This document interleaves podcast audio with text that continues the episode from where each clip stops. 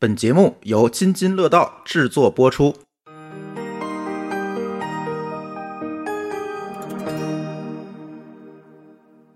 各位听友，大家好啊！这里是津津乐道。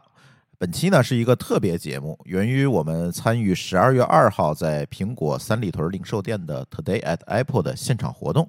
呃，我们与故事 FM 的艾哲、生动活泼的徐涛、大内密谈的象征一起呢，在现场跟大家聊了聊创办播客的初衷，以及大家经营播客过程中的故事和挑战。所以呢，这是一期现场的录音。如果音质方面不太理想，还请大家理解。最后呢，感谢苹果播客团队组织的这场活动，也希望大家听完这期节目后呢，在苹果播客上点击关注，关注我们的节目。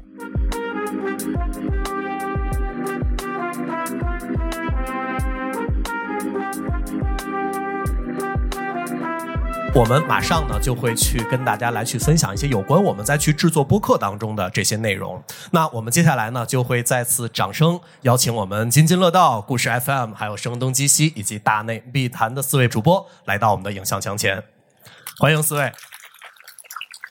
我们可以坐在这边。好的，然后啊、四位也是先跟大家去打个招呼，然后自我介绍一下，好吧？Hello，大家好，我是大内密谈的创始人、主播象征。好，欢迎欢迎小周。Hello，大家好，我是徐涛，是声东击西的主理人，然后我也是生动活泼的创始人。好，欢迎徐涛。呃，大家好，我是叙事型播客故事 FM 的主播艾哲。大家好，好，欢迎艾哲。大家好，我是津津乐道播客的主播朱峰。好，欢迎朱峰。OK，所以其实刚才另外三位跟我们去分享了很多创业，那么我们在这一趴的环节当中呢，想跟大家去聊一聊我们在平时去创作这些节目的时候一些故事。那第一个想去问到大家的是，我们最开始是如何确立自己播客的这些内容方向，然后大概又花了多久才去确定了自己的这样的一个内容定位的，然后可以跟大家去彼此分享一下，好吗？今天我们这个播客网络其实是从二零一三年的《大内密谈》这个节目开始的，到今年我们六月份刚过了十周年这个节目。然后其实最开始这个节目是一个特别莫名其妙的一件事情，它不是有任何的功利或者说商业的诉求，只不过是说那时候我算是我周围的朋友们比较早创业的。然后，所以那个时候这个创业只是一个小公司啊，所以有一个自己的办公室，那就朋友们就可以来我的办公室玩，然后慢慢的变成一个朋友之间的一个分享会嘛。然后我们当时有一个小组织，还每周会定期聚，分享什么呢？分享最近听到的什么好的音乐，看到什么好的书，看过什么好的电影，或者自己去哪里玩耍，有没有带回来一些影像资料，诸如此类。然后呃，喝喝咖啡，喝喝酒，聊聊天。后来只是有一次突然之间觉得说聊也聊得挺有趣的，如果不把它录下来，好像也有点可惜。当时最初的想法就是把自己年轻时候说过的特别狂妄的、毫无道理的一些傻话记录下来，等到自己老的时候可以听一下，呃，当一个乐。最初就是这么个想法。其实到后来是慢慢慢慢随着时间的发展，一步一步一步，突然之间觉得。哦，我们是不是应该想一想，我们到底要做一个什么样的主题？我们这个节目到底定位是什么？坦白讲，到今天，如果从大内这个这个电台的角度来说，其实并没有想的特别清楚，因为我会比较倾向于认为，大家所有人都在做垂直的时候，我一直无法说服自己。我不是说垂直有问题啊，但是我一直无法说服我自己说，我们要做一个很垂直的播客。是因为我认识的我的朋友没有任何一个人是垂直的，他们都是又喜欢这个又喜欢那个，对，就是生活比较丰富多彩吧。所以我们最终还是决定做一个泛娱乐、泛文化类的这样的一个播客的状态，就是什么都可以聊，只要不犯法。OK，那我们生动活泼其实旗下有很多节目啦，然后除了声东击西之外，其他的定位都还是挺清晰的。那声东击西它之所以定位没有那么清晰，是因为最开始它其实就是一个非常兴趣的事儿。当时我和我的前同事张晶，一个在旧金山做记者，一个在纽约做记者。其实我们采访到了很多很多的东西，并不是所有的都会呈现在杂志里。对，那会儿我们是第一财经周刊的记者，所以我们日常就会打电话聊天，也就是聊那些我们采访到的有趣的事儿。所以最后这些东西录下来，就变成了声东击西。但是等到我们开始正儿八经做这个公司的时候，我觉得我们每一档节目其实定位都是非常清晰的。就比方说早咖啡，生动早咖啡，我想看看有多少人会听生动早咖啡。OK，非常开心，因为的确今年生动早咖啡它的起量还是挺快的，所以我们当时的确是花了很长的时间去说它究竟长要长到多少分钟，它究竟是做什么内容，它主打什么时间段，而且定位完了之后，我们是有非常详细的 testing 的，然后包括后来的跳进兔子洞，这是一档声音播客节目，其实我们前期也是做了非常详细的定位，所以相当于是。做播客，其实我觉得像那个向征老师的这种说，我们就是发挥自己就是感兴趣的话题，或者像声东击西这样，就是把我们想要说的话题说出来。我觉得这是一种做播客的方式。然后，如果是想要做产品一样，给他一个非常强烈的定位，那我觉得也是一种方式。所以差不多吧，我们就是这样的一个。现在公司基本上所有的嗯节目都会有非常明确的定位啦。对，好的，我们来听一下艾哲老师。这场你主持。我做播客的这个契机，实际上这渊源跟苹果有非常大的一个渊源。就是我当时零七年的时候买了第一款苹果的设备，因为那时候刚毕业没多久，就很穷嘛，所以只买得起那个 Apple 的 Shuffle，就是没有 Shuffle。对对对。今天年轻的孩子可能都不知道 Shuffle 是什么。对对，可能不知道的都是没有屏幕的 iPod。然后当时买了之后，其实我也不是一个特别呃听音乐比较多的人，所以我就。钻研这个设备还有什么可听的，然后我就在那个 iTunes 里面发现了有播客这个东西。我研究半天，发现啊，这里面打开了一个新的世界。当然那个时候，呃，中文播客的节目还比较少了。嗯，那个时候我也呃学英文比较比较刻苦一点，所以常听的都是一些英文的节目。后来慢慢听的多了之后，就发现了更多的宝藏，尤其是一些叙事型播客。像 This American Life 啊，Snap Judgment 这些，当然这也跟我后来从事的媒体工作有关系。我是一零年开始呃就转行做媒体，现在是十三年的一个媒体人。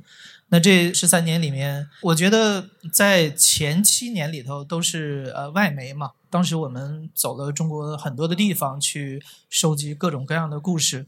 嗯，当时给我一个挺大的启发，就是那时候，当然我也在中国的媒体也也那个实习过。后来我会发现，中国媒体会把这个选题叫选题嘛，呃，英文媒体啊，或者是海外媒体一般会把它叫 story 嘛。当然这个可能就是一个一个翻译的区别，但是我会觉得这个这个很妙，就是呃，把选题强调这个 story 的部分。这个是呃非常契合我自己的一个兴趣。后来我就特别想做像《This American Life》《Never Judgment》这样的节目。然后在二零一六年的时候，那时候啊正好我工作比较清闲，我就开始手痒痒，就开始做了自己的第一档播客，叫艾哲电台。那时候开始做的时候，其实完全就跟现在的形式是一模一样的，就是偏声音纪录片的方式。对这个其实也是给在座的大家，如果想做播客的人一点建议。当时做爱哲电台的时候，我会发现一个明显的瓶颈。一开始我给自己设定的更新频率是一周一更，可能两周之后我就说变成两周一更，后面三周一更，一个月一更。就你发现自己在做的时候，实际上挺难坚持的。是对，后面开始做那个故事 FM 的时候，就第二年开始做的时候，因因为有机构孵化我们，所以那时候你要领工资，你要那个有团队，所以这是很多方面的压力，逼着你必须往前去稳定的更新，这个还是蛮重要的。然后从二零一七年到今天为止，我们就呃一直在做这档节目。可能在座这四位我们播客行业的就是老朋友了，他们几位呃旗下其实都是有很多档播客的。呃，故事 FM 到今天为止就主要还是专注在做这一档节目。一方面是因为它的这个生产成本的确会高很多，叙事型播客我们从选题到最后制作出来，这个周期会非常的长，所以导致我们更新频率可能一直上不去，也经常有朋友们来催更。但是我会觉得说，呃，一开始选择这种形式，大家看这个名字“故事 FM”，呃，品名即品类。刚开始选这个名字的时候，其实就已经决定了，一直会做这种形式的内容。来，朱峰老师，其实我的这个经历和在座的这三位可能有一点点不一样。嗯，今天我知道到场的有很多技术从业者，就是做技术博客的，可以举一下手，我看一下你们都来了吗？啊，好像是有一些，是吧？其实津津乐道这个节目的前身呢，也很有意思。这个其实源于我们在二零一六年前后去做的一些线下的活动，线下的一些开发者的活动。我当时办过 P2P 开发者大会、Go 语言开发者大会、iOS 开发者大会，其实做了很多很多线下的活动。但是线下的活动大家都知道哈，它都是一时的啊。这三天的大会办完了，大家就各奔东西了。那我们就在想一个办法，怎么样把这些线下的人群留在线上，让他能够一直接收到信息，一直能够跟我们的这些嘉宾啊、这些讲师保持联系。然后当时我们选了几个方向，其中呢，在这个时候我们就看到音频的这一个方向，因为我们当时觉得，到现在我们也觉得音频其实是一个特别有利于专业人士去做个人品牌输出、去做个人表达的一个工具，因为。无论是写文章还是录视频，大家都知道，其实都是有一定门槛的。写作你需要训练啊，视频你可能还有大量的，不仅需要训练，还有很多大量后期的这个一些成本。但是音频呢，往往做下来你会说话，对吧？你就能够去做一个比较好的表达，这是当时我们的一个考虑。而且当时我们也是在大量的去做一个播客的内容消费者啊，大量的在听节目。当时呢，我们就觉得，哎。比如说有个叫《大内密谈》的节目，这胖子聊的，我们当时也能聊。我觉得我们那个可说是呢，哎，可说是呢，对吧？那我们也试试呗啊！但是后来发现没有这么简单哈。对，然后呢，我们也觉得把我们平时聊天内容录下来就好了啊。嗯，录下来我们就作为一个节目放出来。然后这就是津津乐道的一个前身。当然了，就像我们在座的所有的可能有多栏目这种播客频道的这主播的。呃，现在遇到的困扰其实是差不多的，就是昨天早晨开会的时候，我们还在讨论《津津乐道》这个节目下面我们到底应该放什么内容，因为慢慢的我们的节目就变成了一个垂类的节目，从原先的这个科技的从业者、技术从业者，就变成了还是面向这个人群啊，一二线城市 TMT 领域两到三年工作经验的从业者，大概是这样一个方向的人群，但是面对的我们的方向就更加垂类了。比如说，我们有聊美食的津津有味儿，我们有聊科技动态的科技乱炖，下面有十几档的节目，那它都是面向一个垂类的领域。所以这个时候，其实到了今天，也给了我们一个挑战，就是在内容更加垂之后，我们应该怎么面对我们的受众？其实这个问题，直到今天，我们还在探讨和学习，怎么样把这件事情做好。当然，从这样一个历程上，我们会看到，其实到了今天，嗯，津津乐道这边还是面向一些专业的从业者，帮助他们去做个人表达，帮助他们去建立个人品牌的这样一个音频的服务的平台，一直做到了今天。大概我们就是这个历程哈。OK，感谢四位的分享。所以刚才呢，我们有听到他们四位依次跟我们去介绍了一下他们对于自己的播客这些内容的一些定向。然后，其实现在我们在这个互联网的时代，我们会发现竞争也是非常非常厉害的。所以在四位非常非常成功的这些主播者，那我们对于这个，比如说高质量的一个标准，或者说该怎么样的去衡量它是一个高质量的这样的一个播客，能不能跟大家去分享一些？那我还是我我先，哎，我觉得这个东西每个人都有自己不同的标准啊，我只代表我自己的看法。我觉得首先，可能因为我是音乐行业的人，所以我觉得音质是非常重要。就是其实我听到很多播客，有一些新的播客人，坦白讲，你到今天，我觉得科技发展到这个程度，你没有一个专业设备，你拿一个 iPhone，只要你稍微注意一下你的收音的环境。其实录出来都不会太差，但是我听到有一些新的播客，其实它那个内容我是蛮感兴趣，啊，我想听，但是我觉得听不下去，就是它太刺耳了，你知道吗？就是让我觉得很不舒服。我觉得这个东西这是第一点嘛。然后大内是一个特例啊，大内如果我从今天再开始重新做大内，按照现在大内的样貌再重新做的话，大概率是不会成立的。大内能够成立是一个历史的产物。是因为我们做的第一足够早，然后第二就是这么多年下来，我们已经积累了很多很死忠的听众，所以导致我们可以很任性。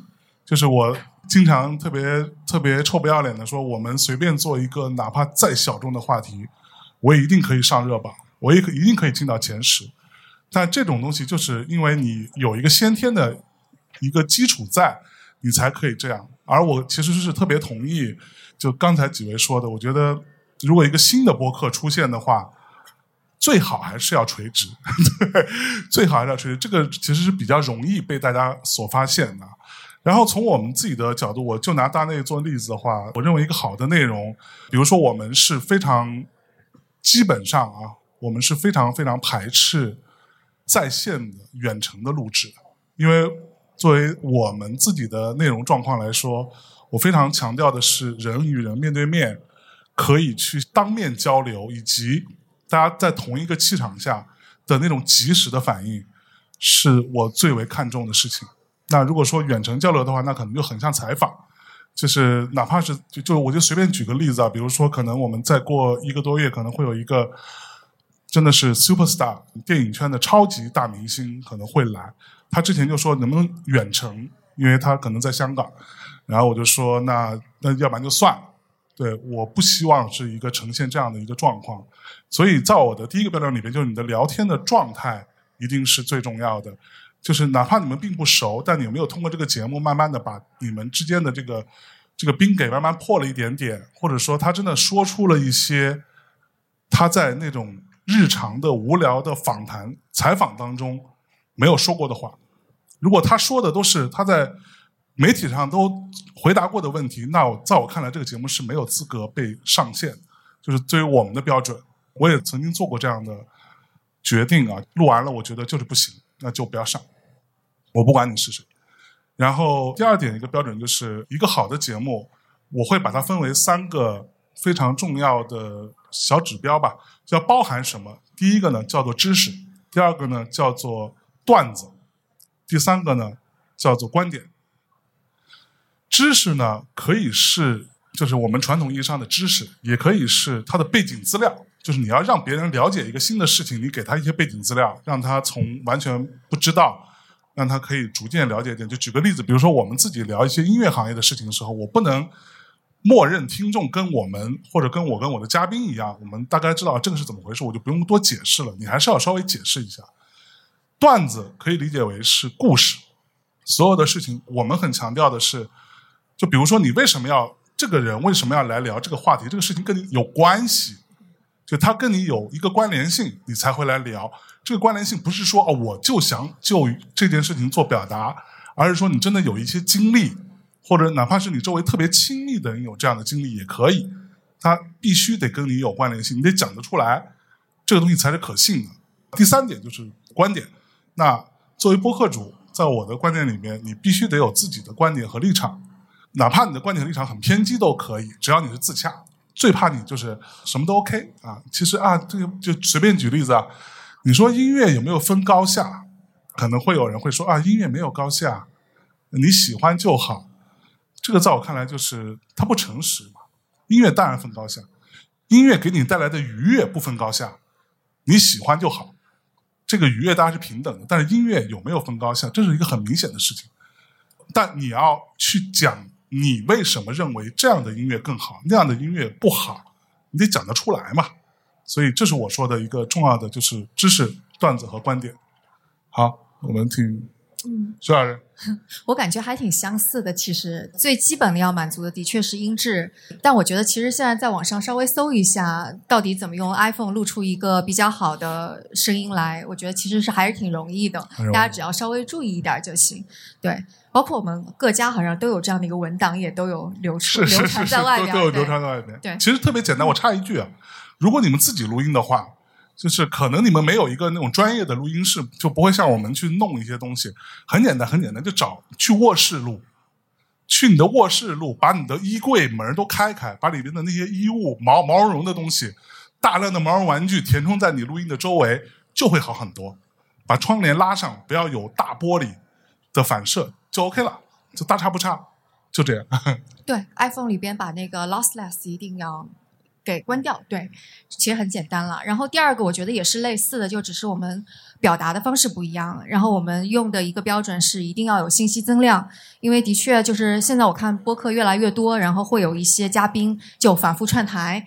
其实有的时候，如果他某个嘉宾他没有讲出一些新的东西来，我们讨论下来说，还有一些什么新的东西可以讲吗？有一些什么新的见解吗？如果没有像这种大概率的话，我们可能就说哦，算了吧，那我们下次找机会吧。所以某种程度上就是，就大家为什么要来听这档节目，一定是冲着说我能够听到些什么新的东西，我是不是能够引起一些情感上的共鸣这两个方面。所以某种程度上就呼应了像甄老师刚刚讲的说。你是否有知识点是否有观点，同时引起共鸣了嘛？所以就是这个刚刚用的是氛围是吗？这种，就所以这个聊天的气氛。对对对，所以我觉得就是，如果我们可能后面的两家可能也会有类似的感觉，我觉得基本上这可能就是播客的一个最大公约数了，质量的最大公约数。对，然后与此同时，我会觉得还蛮重要的一点就是，我们每个主播怎么样说一期一期一期又一期的做下去，的确是一个很消耗的过程。那在每一期的过程当中，每次如果自己都能够觉得，哎，我又学到了点，哎呀，原来这个东西我不知道，哦，好，我又积累了一些东西，那我觉得某种程度上，可能在这个领这个方面，你也可以判断说，这个节目质量它是过关了的，因为这个对你自己而言，它也是一种成长和进步，我觉得这一点也很重要。好，艾哲老师，我们的标准，呃，刚才说音质方面，其实我们都是一样的，就不重复了。嗯、我觉得更重要的一个标准应该在于选题，就是故事，故事本身。呃，这个主题是关于什么的？呃，听众看到这个故事，好比标题的时候，是不是就立刻有很强的好奇心，想要打开去听？这个我觉得，呃，我经常跟我的制作人说，就是这个可能决定了百分之五十的成功率，就是主题本身啊、故事本身。然后在制作过程当中，我们觉得像其实它是有一个规律在的，就像前两分钟的时候，我们会评价一下，说这两分钟有没有抓住你的注意力，你是否产生了足够的好奇心，想把它听完。这可能就涉及到刚才说的完播率的那个概念。嗯，这个，因为我们做的东西，它其实就是一个声音纪录片的概念嘛。那这个所谓声音纪录片，或者说这种叙事，什么叫叙事？就是它有一个故事讲述的结构逻辑在。呃，你先讲什么信息，然后后面一点一点揭开什么样信息，直到整整个大家听完。所以我经常说，一个好的这种声音纪录片的节目，最后给人达成的效果应该是 radio or podcast is like cinema in your mind，就是你脑子里的电影院一样。就大家在听这个节目的时候，呃，脑子里是一幕一幕的在过这个画面，就像看电影一样。嗯嗯，这个这如果达到这样的效果，那我们觉得这期节目就成了。其实从这种呃这个角度来讲的话，我可以说声音甚至是比视频更具画面感的媒介。这个听起来 有有点奇怪，但的确是你如果能够把呃很多的在场感东西描述清楚，让这个叙事逻辑非常的顺的话，大家会有自己一个版本的脑子里构建出来的这个画面在，它甚至比你 actually 看到的那个东西更有冲击力，所以这个是我们更看重的一个东西。嗯，好的，刚才其实大家都说了一些最大公约数哈，我觉得也不用说特别强调。台下可能有很多做播客的朋友，嗯给你们的建议就是不要远程录音，不要远程录音，不要远程录音。就是你真的 hold 不住这件事情，尤其，但是它有一个例外，比如说你们几个人是经常的搭档，非常熟悉了，这种情况可能还好。但是如果你想做一个对谈类的节目，而对方的嘉宾你又不是你很熟悉的人，在这种情况下，远程录音很容易很容易的就翻车了。这件事情几乎无解，因为任何的交流形式也抵不过面对面的这种一个眼神的沟通，它更有效，一定是这样。你哪怕开着视频，它也不行，一定是这样。所以，像我听了很多这个远程录音的博客，就是，嗯，你觉得都不 OK 是吗？我觉得可能都会差一点，但是有一个例外，就是有的节目它本身是远程录音，我是听不出来的。也有这种，啊啊就是他几个主播可能他是一个常设主播，然后他配合 OK 的，这种我觉得还好。当然，这个是基本盘的一个情况。当然，我们主持人给我们的选题叫“什么是好的播客内容”，是这样一个呃问题。那这个问题可能就要回到我们制作内容本身的这样一个策略上来啊。那我觉得你也有不断的有主播，因为我们有十多档节目嘛，这些主播每天可能都会问我，我的节目是不是一个好的节目？但是这个问题很难回答，我觉得。播客是一般这种情况下，你就直接说你还需要努力。那叫 PUA，对吧？我是觉得是这样，就是在播客的创作领域，尤其播客这种内容形式，其实非常非常特殊。他要听完你至少一个小时的啰啰嗦嗦、絮絮叨叨，然后他能喜欢上你，能够订阅，这个转化链条其实是非常长的。那怎么让他能够信任你，能够了解你，进而订阅你的节目，成为你的忠实粉丝？你能够把这条链条都走下来，那它就是最好的节目，它就是最好的内容。也就是说，你的内容是不是为你的目标受众服务的，是不是能取得他们的最大共情的，这件事情是最重要的。我不可能让我的节目让所有人喜欢我的节目，这件事情很难。呃，也许你们三位能够做到，但是对于我们这种垂类的节目，就很难很难的去做到。所以呢，在这个时候，往往我会跟我们的主播说，能够让你希望喜欢上你内容的受众真的订阅了你的节目，那你就是一个好的内容。因为播客真的它的受众群体，它的内容形式真的很吹，它其实是一个我们总说你做的并不是播客，你做的不是播客这个内容，其实你做的是你的听友社群，是你的这个社群，是你的圈子。是你透露出来的价值观和文化，你做的不单单的是这六十分钟的音频，这件事情我觉得很重要。如果你从这件事情去反推的话，你就知道如何评价你内容的好坏，其实就是你的受众、你的社群能不能喜欢上你。对，嗯，其实呃，很多人会很在意评论啊，呃，无论是哪个平台的评论区，或者是你们自己微博啊什么公众号评论区里边，我之前跟某平台。的啊，知道了是哪个平台？嗯对，去拿过他们的一个小数据吧，就是呃，相对比较头部的播客评论的比例，就是 follow 你的人的评论比大概在百分之二点几。对，差不多。对，就是百分之二点几的人会来跟你互动的，剩下的人就是听听啊。这个当中有以就很简单，你你们自己想一下，你一期节目发出来，比如说下面有一堆人说啊，这期节目好棒，嗯，爱你哦，么么哒，嗨，这些话其实你看了你是开心，但你你是不会在意的。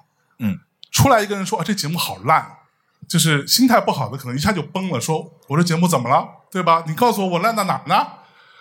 就不要太在意，因为从人的一个基本的情绪机制来说，是很容易被负面的东西所影响，它更容易影响到你。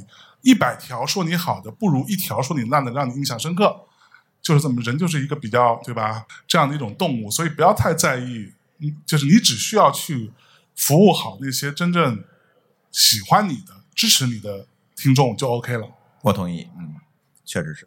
OK，还是感谢四位刚才跟我们去有一个非常非常深刻的分享。然后让我印象特别深刻的，其实就像我们刚才问到四位说，在我们去制作这些播客作品的时候，我们有一个很高的，或者是有一个标准，它的一个是拿什么来去做衡量。其实大家都有去提到，比如说第一个就是声音，因为毕竟是一个播客类的节目，是我们用声音来去传达的这样的一个节目，那声音是非常重要的。但是我其实我觉得徐涛老师当时分享的一个也让我印象特别特别的深刻，就是。他不是说我的这个声音一定是遥不可及的，可能我今天就是想在家里面去做一个类似于这样的节目，那哪怕我随手拿出我的设备，然后就像刚才象征老师说，把家里的这样的衣柜，然后可以打开，我也是可以很轻松的来去完成一个这样的一个作品的。对，然后其次还是跟大家有去提到了一些，比如说我们在去做这些作品当中的一些观点，然后一些好的故事。然后以及可能带给我们一些受众群体，这些我们传递出来去的一些情感，其实这些都是非常非常重要的。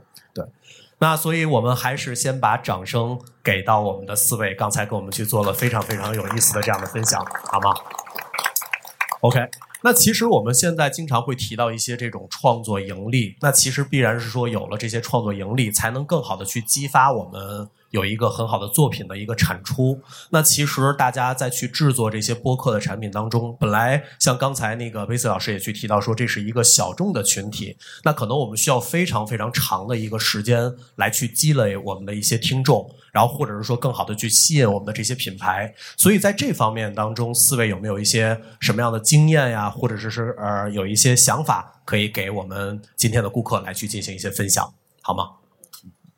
这个问题是不是有点扎心啊？扎心扎心，哎呀，老扎心了。但扎心还怕什么？对不对？来，我跟大家说一个，我稍微放轻松一点啊，就不太像我在节目里样子。首先，各位同学，如果有任何人。或者说有任何机构，或者说有任何公司跟你说，咱们往播客这个赛道上靠一靠，咱们三个月初见成效，半年咱们就小有盈利了，请远离，都是骗子。甚至有人会说，啊，那我来给你培训你怎么做播客，你先看他自己做怎么样，就是什么培训做播客，对吧？不要想这些事情，做播客我觉得最重要的第一件事情叫做你真的想要做播客。你才会去做播客。大内密谈从二零一三年开始莫名其妙的开始做，到二零一七年的时候，我是想要把它停掉的。原因特别简单，我觉得好累哦，而太多的压力，太多的一些就繁重的工作压在我一个人上，没有团队嘛，我想说要不然算了。然后呢，我就碰到我的另外一位主播。然后他跟我说：“你怎么样啊？”我说：“大内，我觉得虽然很红，但是我不想玩了。”他说：“为什么不想玩？我觉得好累。”然后他说：“那你是因为你觉得累让你烦，还是因为做大内密谈这个节目让你烦呢？”我说：“我是觉得因为累让我烦。”他说：“好，那我们就去解决累的问题，而不是去从源头上把这个事儿给处理掉。这个是一个不理智的一个行为，对吗？”他说：“那你做节目你还开心吗？”我说：“我还挺开心的。”他说：“你。”节目发布的时候，你还觉得有期待吗？你会觉得还挺有意思的吗？我说我非常觉得有意思啊！我节目发布那天晚上，我就是哎，心情超好，又发了一期节目，耶！所以那我们就解决怎么让你不要那么累的问题，让你可以花更多时间去好好弄弄节目的事儿，对吧？那这就是要赚钱，但是要赚钱，赚钱本身没有任何问题，赚钱本身没有任何的道德上的瑕疵，甚至它是非常道德的。作为一个公司来说，作为一个组织来说，像之前 Rio 他们也有讲过，我们当年 IT 公论比大内稍微晚一点点嘛，都是一三年左右我们就开始弄了。我们当年有很多电台，有很多播客，其实我也在听的，后来就慢慢就没有了，慢慢就消失掉了。消失掉的原因只有两种可能性：第一种就是人不在了，对吧？无论是什么样的状况，人不在了；第二种就是人家不想玩了。不想玩了，就是因为他无法。我们先不说赚钱，是无法正向的循环起来，对吧？我今天也没说，呃，我在我在二零一七年开始试图把这个事情商业化的时候，我没有说我要靠这个赚多少钱，我只是说啊，他能不能有一个小小的团队，能够让他自己可以循环起来，有人可以分担一些我的事情，因为那时候我还在做，因为我自己还有别的公司嘛。那能不能稍微分担一些我的事情，让他自己能循环起来？其实就是这么个想法。而在那个之前，其实坦白讲是没有太多的先例啊，没有什么太多的案例让我们说我必须要，我可以这样做，我可以那样做。呃，美国那时候有一些，但是跟国内的状况还是差距蛮大的。所以那怎么办呢？就说好，那我们就试试吧。其实是这样的一个心态。所以我们从试试吧，到我们基本上以大内当时的那个体量。试试吧，到基本上可以打平，我也差不多花了小一年的时间。这一年的时间，我自己在大内这个公司上这个项目上，我是不拿一分钱，我就等于说那是打白工嘛。然后看他整个 turn out 出来他的那个盈利状况行不行？结果发现哦，好像可以。这一个所谓测试基本上是完成，那可以再往下让这个事情比较正规起来。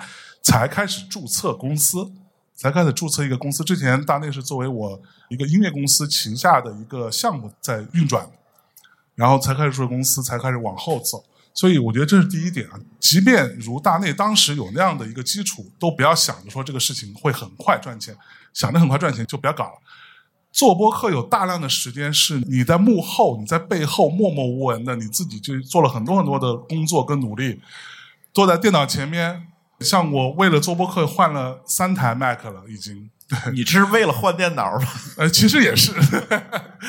对，然后什么用不同的设备来去这这那的，反正就一堆事儿啊，买了一堆，花了一堆钱，但是我觉得开心。对，当我用上正版的 Logic 的时候，我觉得哇，正版就是不一样哈。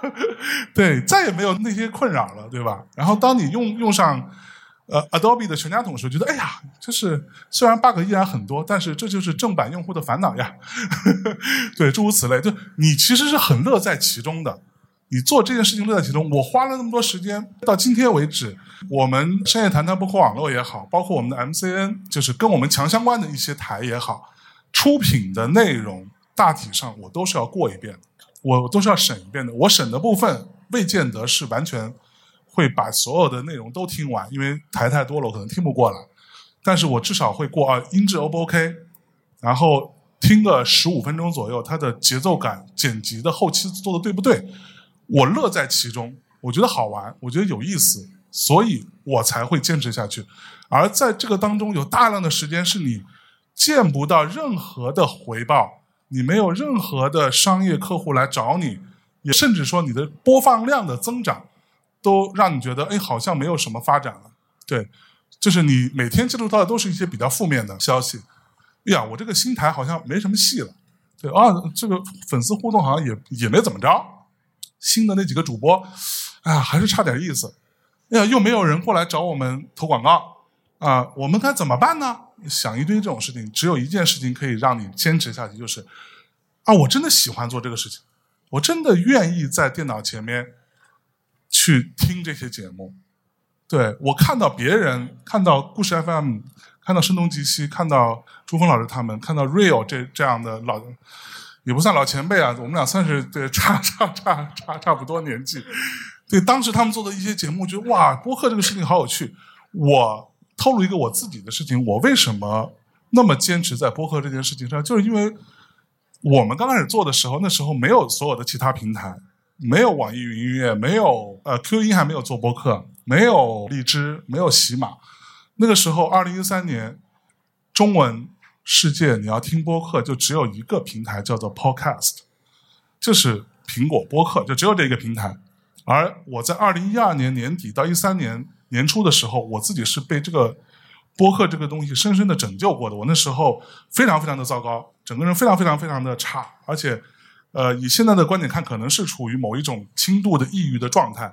是播客让我从那个状态里边走出来，让我可以去对于生活、对于世界充满更多的信心和好奇。所以我是有一个感恩的心的，所以我才那么愿意去做这件事情，哪怕我前面都不赚钱。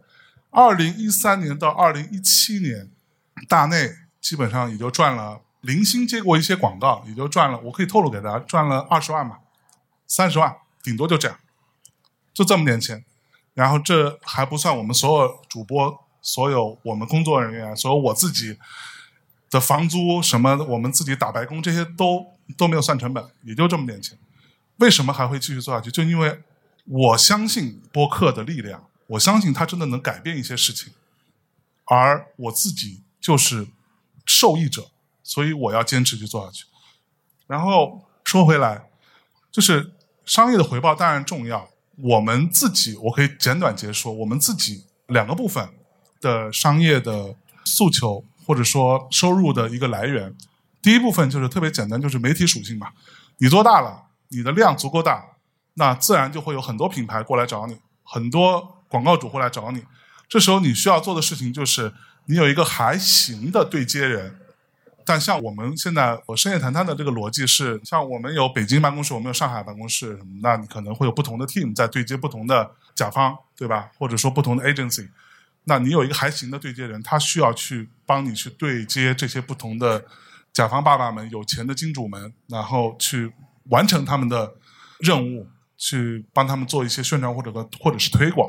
那同时，我们又有一个主要 base 在北京的一个内容团队，这个内容团队就是要跟那个团队商务的团队去 fighting 的，他们之间就是在疯狂的。有时候听他听他们在讲话，我就觉得他们关系是不是不好？但其实他们私下关系很好。那就内容团队就说：“我不能允许你这个节目做成这个样子。”但是商业团队说：“那我就是要做成这个样子，我才能把钱拿回来嘛。”他们之间要形成某一种平衡。就是你的内容又能够满足甲方的需求，又是一个还不错的内容，这个才是重点嘛。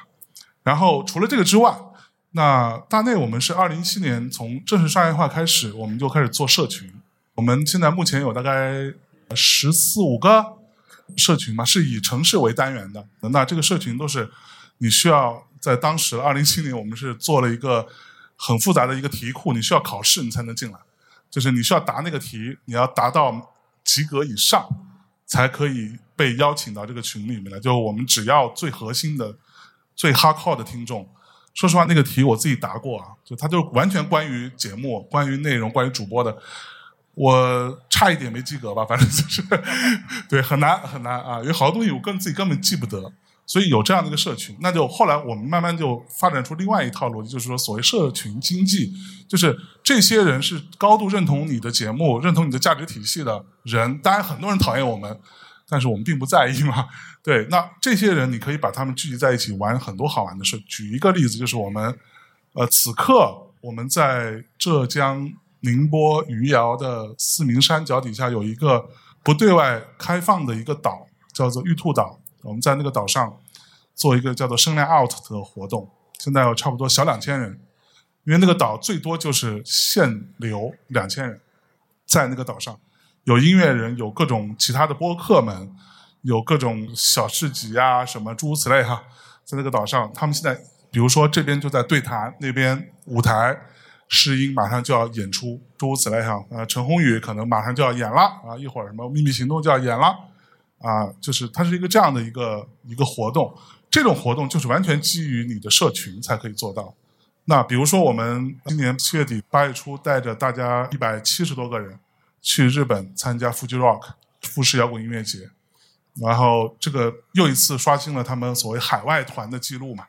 对这些人为什么愿意跟你去一个莫名其妙的地方 去看一个音乐节？他自己难道不能去吗？每个人都可以自己去。他为什么要跟着我们去？就是因为他觉得哦，你们是一群有意思的主播，你们看起来好像蛮会玩的样子哟。其实不一定啊，对，但看起来好像蛮会玩的样子，那我愿意跟着你们一起去玩。那我们就开了这么多名额，二十四小时吧，就全部售罄。就是这个，我觉得也是我们很重要的一块收入。比如说，我们曾经做过一个一个杯子，一个红色的杯子，叫“祝你复杂杯”。这个杯子当时我记得。我们就做了两千个吧，好像差不多，好像我们就做整整做了两千个，也是很快就卖完了，还卖的不便宜。就是大家现在很多人都在想要再回购啊，但是已经其实说实话，我们也不会再做，之后再做就做个新的。就这些都是你有可能去完成收入的那个点，但是再拉回来说，最重要的那个东西就是你，就是以我们这种播客来说啊，大内为什么会不一样，就是。你要非常诚实的、真诚的去面对你的听众。我是什么样的人？其实我的听众很多时候比我更了解我，对，或者说他们其实像是认识非常久的老朋友，他知道你是什么样的人，所以你就不用担心。比如说我虽然说这个什么有点粉，但是我是不会担心塌房的，你知道吗？对，对，因为我就是这样子的人，我就是一个会胡说八道的。比较偏激的一个朋克，对，那我做什么事情都很正常，而你不要去试图去演一个不是你的人给到大家，那个是很容易会露馅，因为没有人是你们都不是演员嘛，对，我们都不是演员，还会还会还还会露馅，何何况是我？好了，我说的多了一点，来，您说，我都有点不知道从哪儿开始说起，但我猜想就是，当一个想要做播客还没开始做，或者已经开始做播客做了一段时间的人问说。收入从哪儿来的时候，我觉得背后还有更本质一些的问题，就是说我这个事儿到底我要做多久，我要坚持多久，然后坚持多久之后它的回报是什么样？那我觉得就是并不是所有的这个答案都是说赚钱，因为我觉得就是我们可以换一种视角来看播客哈，就是我们把播客当成一个工具。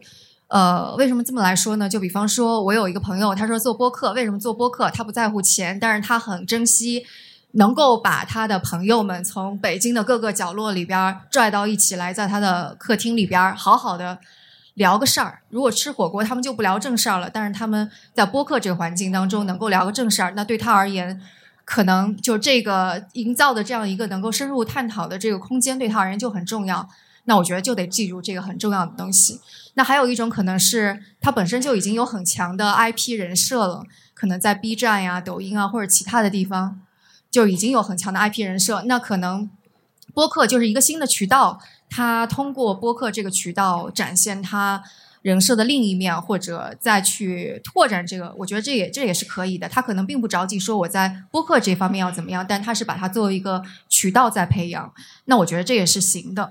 然后还有另外一种，那可能就是像我们公司这样，我们就是把播客作为一个产品，所以我们每个产品都会非常详细的。我说刚刚有说到说，我们每一个上线之前都是讨论来讨论去，要做很多的 workshop，头脑风暴，然后一轮一轮的就拿便利贴，就像那个可能科技公司做产品一样在讨论，然后最后还要写成飞书文档，大家还要同步，然后还要有甘特图。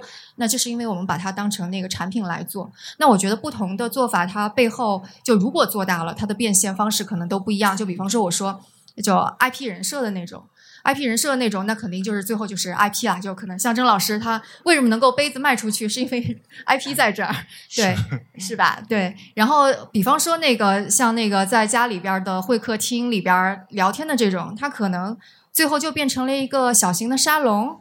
就如果做的非常非常好的话啊，那可能是他变现的一种模式。那对于我们而言，我们不同的节目变现的模式也不一样。就比方说，我们今年啊，生动早咖啡，其实大家可能如果听的人可能会注意到有一些短期的小的冠名，而且是是是有复购，而且是不止一家。那可能这个商业模式，我觉得基本上有点成了。但我肯定不期待我的声东击西会有这样子的冠名。为什么？就是因为早咖啡它的是打的非常高的一个频次，然后它的人群画像也非常的清晰。所以广告商会愿意投，但是这个广告商他愿意投这样子的，那就跟这个产品的形态是非常的一致的。所以我就觉得，就是我我想可能接下来大家会听到艾哲老师的 商业模式又不一样，这完全跟他的故事有关。所以我觉得我还是挺认同那个象征老师刚刚说的，就是在开刚开始做的时候，肯定你是一个什么样的人，你为什么做，然后能够促使你的初心把它坚持做下去的这一点在哪儿？我觉得大家可以。就是在电脑当中写在某个地方，或者贴在墙上，不要忘了这个初心。重要的是，我们先坚持做下去。我们有正反馈，就就是甚至刚刚有说那个每做一期节目，我们都觉得，哎，我又多明白了一些事儿，我又好像有自我成长。然后即使听众在骂你，或者是听众。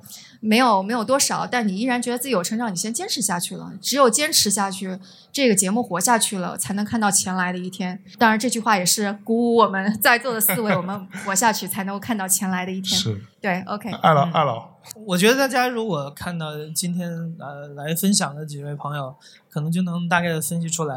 其实我们每个 podcaster 都是播客乘以某个领域的垂类。前三位都是跟啊投资有关系的，象征是音乐背景非常深厚。然后其实我跟徐涛会相似一点，我们都是媒体人出身。呃，朱峰他是科技背景，所以其实我们呃，如果就是我非常认同那个象征刚才说的，如果你现在来做播客的话，可能做特别泛的内容就呃机会就不是特别的大。嗯，我也非常的高兴看到说，现在几个播客平台上内容越来越专深，越来越专业。很多小众领域，我基本现在都能搜得到一些有趣的内容。像我在想对一个新的领域产生兴趣的时候，我在播客平台上搜一下，基本上可以达到像油管那样，就是你找到任何你想学习的东西来。嗯，这个特别好。然后根据你不同的垂类，实际上各家我们去做的商业模式也不一样。那像象征刚才提到，他带了一百七十多人去这个日本去旅行，这样的团，这个规模是很吓人的。就我们其他不可能的。我如果带一个音乐去拜访音乐节的这种团，那不可能有人报名的。然后像，但是你可以带着他们去什么某个案发地啊。什么之类的，知道就哪哪，比如说是著名的鬼鬼屋，诸拜访如此类日本黑帮是吧？对，日去跟日本黑帮聊聊天，这个我我我都有兴趣，我报名。保证活着回来。然后呃，对，徐涛和我们会有一点像。然后徐涛实际上他们的很多，尤其像生动早咖啡的呃媒体属性更强一点，有很多资讯嘛，所以这种呃片头的广告，我觉得再适合不过了。那对，而且像我们的商业科技可能属性也比较强，对对所以很多客户都来自商业科技对。离钱非常近。然后呃，像我们做的这种呢，就呃，因为它是故事嘛，所以我们其实交叉的领域是跟非虚构行业、跟纪录片、电影更接近一点儿。我一块儿一块儿来说吧，就是我们大概有三种赚钱的方式。第一种最大头的，其实所有的媒体都是这样，就是广告，这是越不过去的。广告占了我们最主要的收入。那之所以品牌会愿意向我们投放，主要的一个原因就是。因为我们一直专注在做这个普通人的真实故事的这个这个讲述上，所以很多品牌，尤其近两年，他们越来越重视这种真实的普通人的一些暖心的一些故事啊，类似这样的。你像我们，像那个今年我们服务的这样品牌，他们就是希望我们找到传统男性主导的一些行业里的一些杰出的女性，她们的故事。其中我最喜欢的一个是一个挖机师傅，呃，她是一位女性，然后她建了一个群，基本把中国所有会开挖机的女性都集中在里面，叫全国女王群。哦，真的吗？，对，非常酷，我的技术特别好。我好想加入这个群。你是男的不行，呃呃，就是这样的故事，呃因为我它是我们听众投稿嘛，呃，我们品牌也知道，我们向听众征集是能征集到这些故事的，呃，像我们跟耐克合作，就是他们会呃让我们做这个关于一些体育老师的一些创新的教育这样的故事，所以这个是品牌投放我们的最主要的一个原因。然后第二块呢是，其实我们从去年才开始做，虽然我们做了将近七年了，但是去年我们开始有付费节目，可能不少听众听过，就是去年我们做的第一个大型故事叫《我在日本黑帮当老大》，我们采访了这个呃遗孤二代，这个故事大概做了十一集。非常感谢我们的听众的支持，所以去年的确很大上靠这档节目的收费来补充我们的开支。然后今年呢，我们又做了一个大型故事，叫呃我和索马里海盗的生死交易。然后我们其实采访了很多人，像这个被索马里海盗囚禁的中国船员，背后去解救的国民党的立委。然后还有像台湾的轮机长，他的家人，还有一个美国记者也是被他们囚禁的，所以可能做成了偏调查式的呃这么一种一种声音纪录片。然后这个呃，我们今年是把它电视剧版权卖出去了。我们是从二零二一年开始，慢慢的就越来越多的这个电影或电视剧的影视公司会来找我们。影视市场在近几年，大家也是更看重这种真实事件改编的一些题材。这当然，对这个恰好也是我个人的一个兴趣。我我们自己找选题的时候，呃，像我看的很多电影都是真实事件改编的一些，像英文世界的一些电影，然后我嗯会反过来在中文世界里去找有没有类似的一些故事啊，是，大概的方法论都相似。嗯，所以今年开始呃也有我们的除了呃电视剧，也有电影，也有短剧，也有游戏，甚至话剧。呃，明天明天在那个隆福寺有一场。所以其实只要是故事生发出来的各种各样的表现形式，我们都会去做。就是很多时候这种跨领域的相乘，我们可能更在乎的是故事这个基底，它最后能变出来什么东西。这是呃我们可能更注意故事性的一个原因。对，我想朱峰他们也有，我们也是他们的客户，可以讲一下科技这块的赚钱方法。对对对，其实好多那个博客行业的同行都跟我们叫，我们叫什么叫博客业最懂技术的，技术业最懂博客的，是吧？这个可能有一点开玩笑哈，其实有点意思哈。其实我印象特别深，在春天在缙云的时候，我跟象征有过一场交流。象征说你。之前你是一个技术背景的啊，你其实以写代码的，你之前还做了很多的创业公司，这些创业公司可能中间有卖掉的，有绕着弯儿上市的等等这些东西，可能你都成功退出了。你现在何必做一个这么不挣钱的事儿，是吧？这个大哥，他你做扔给我的播客啊做它有啥用啊？嗨，对呀、这就是他当时问我的问题。但是其实我们做播客这件事情很有意思。刚才我也说到了，我们当时为什么要做播客？其实就是想让我们的这些嘉宾、这些讲师，他们有让别人看到他的机会。其实这个很重要。我们在日常的工作中，我们可能会发现很多的专业人士，包括不仅限于我们的技术从业者，可能我们现在主播有营养师、有医生、有飞行员，有各行各业的人，你会觉得他非常有趣儿，但是他少了一个能让大众、能让外界知道他的机会。而现在的互联网媒介能够提供出来的窗口其实是非常少，或者门槛相当高的。你能让一个每天二十四小时在医院值班的医生去录短视频吗？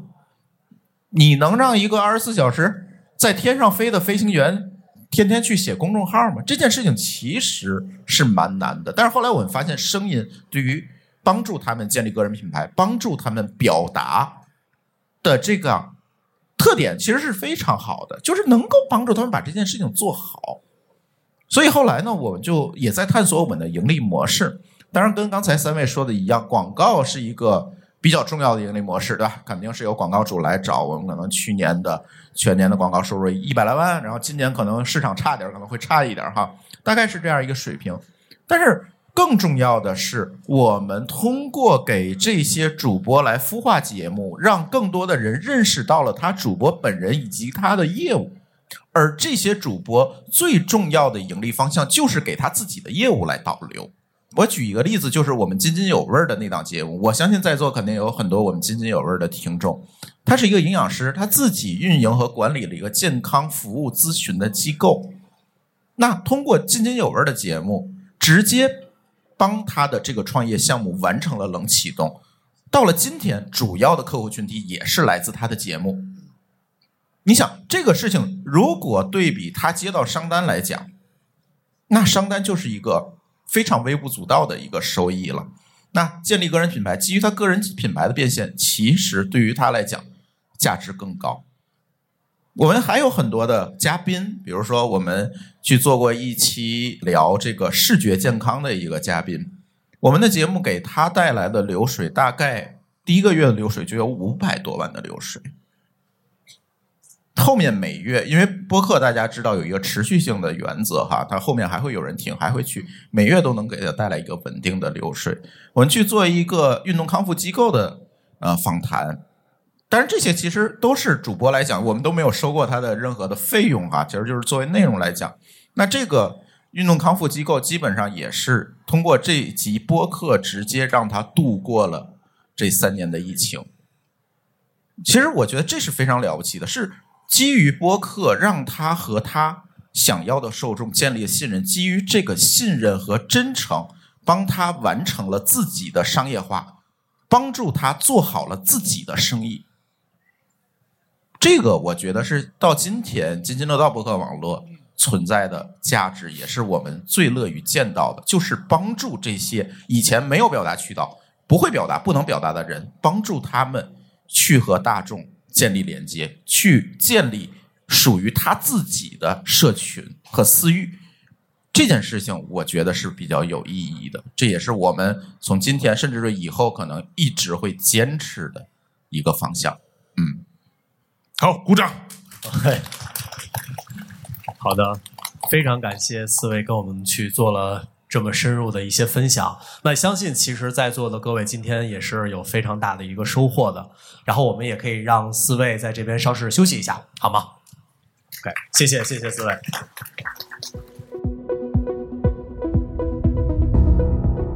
感谢您收听本期节目。本期播客节目由津津乐道制作播出。你也可以在我们的官网 d a o 点 f m 找到我们的更多内容作品。如果您喜欢我们的节目，欢迎在微信、微博、朋友圈等社交媒体转发分享。您的分享对我们而言十分重要。如果您希望与我们互动，可以关注我们的微信公众号“津津乐道播客”，天津的津，欢乐的乐，道路的道。在关注后按提示操作即可加入我们的听友社群。